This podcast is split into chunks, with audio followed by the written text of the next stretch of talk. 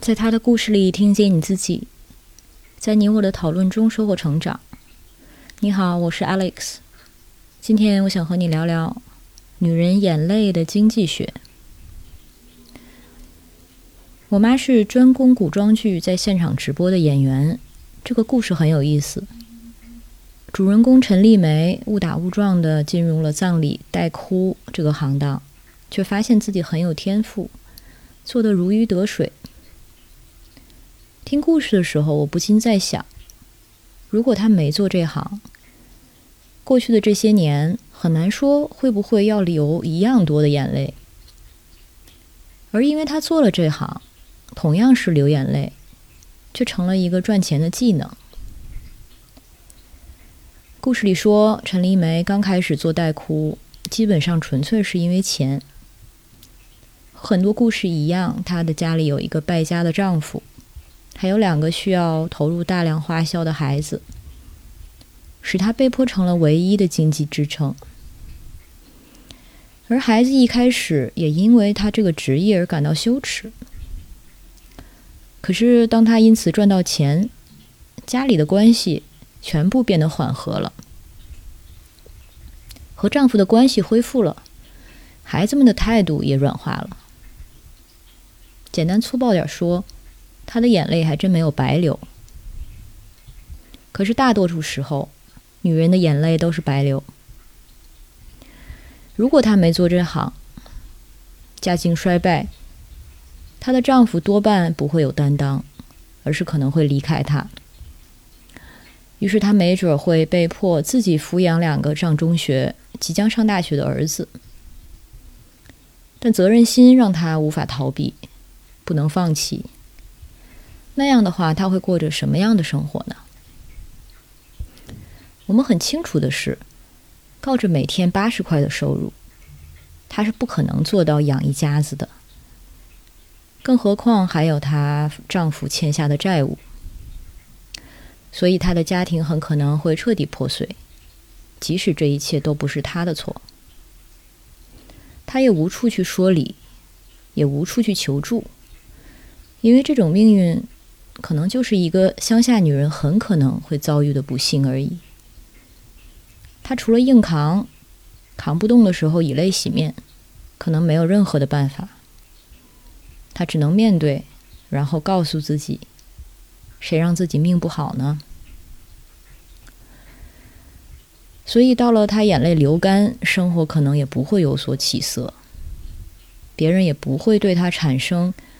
足以对他生活有所帮助的同情，他的眼泪毫无价值。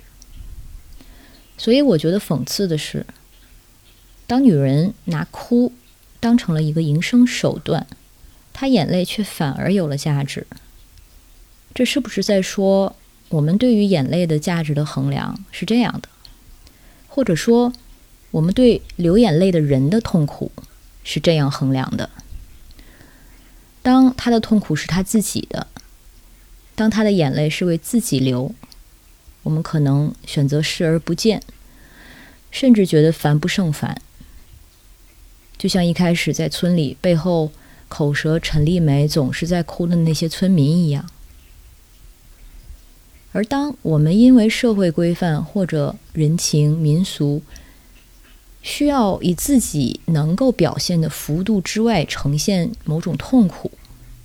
我们又发现，既然我们自己做到的不足量，或者说我们做不到表现这么多，那我们可以向别人购买啊。于是陈丽梅这样的女人开始出售自己的痛苦，或者说她出售的并不是自己的痛苦，别人想购买的也不是她的痛苦。因为别人对他的痛苦并不感兴趣，别人想购买的只是他表达痛苦的表现。用现在通俗的话来说，他是气氛组的，他负责用自己的劳动力制造出痛苦的气氛。这么说的话，好像还挺符合经济学原理：一样东西有了市场，才有了价钱。但是价钱和价值并不是同一样东西啊，所以我在想，那悲伤本身有价值吗？一个乡下女人因为不幸而流的眼泪，如果没有一个价格标签，是不是就等于不存在？那这是不是等于她的悲伤，如果不能用以装点别人葬礼的气氛，不能换得供自己和家人生存的收入，就等于不存在？那我们为为什么总是去躲避这种悲伤？拒绝看到别人的不幸，是不是因为我们看到这些悲伤和不幸之后，也不知道能做些什么？看到他人的不幸，让我们感到无力。而如果悲伤可以贩卖，那是不是至少对悲伤的人是一种补偿呢？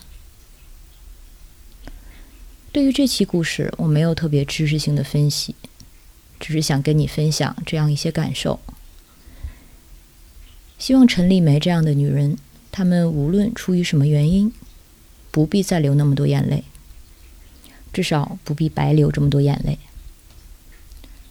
这就是我对这期故事的想法。如果你有什么想说的，欢迎在音频下方与我互动，让我们在讨论中收获成长的智慧。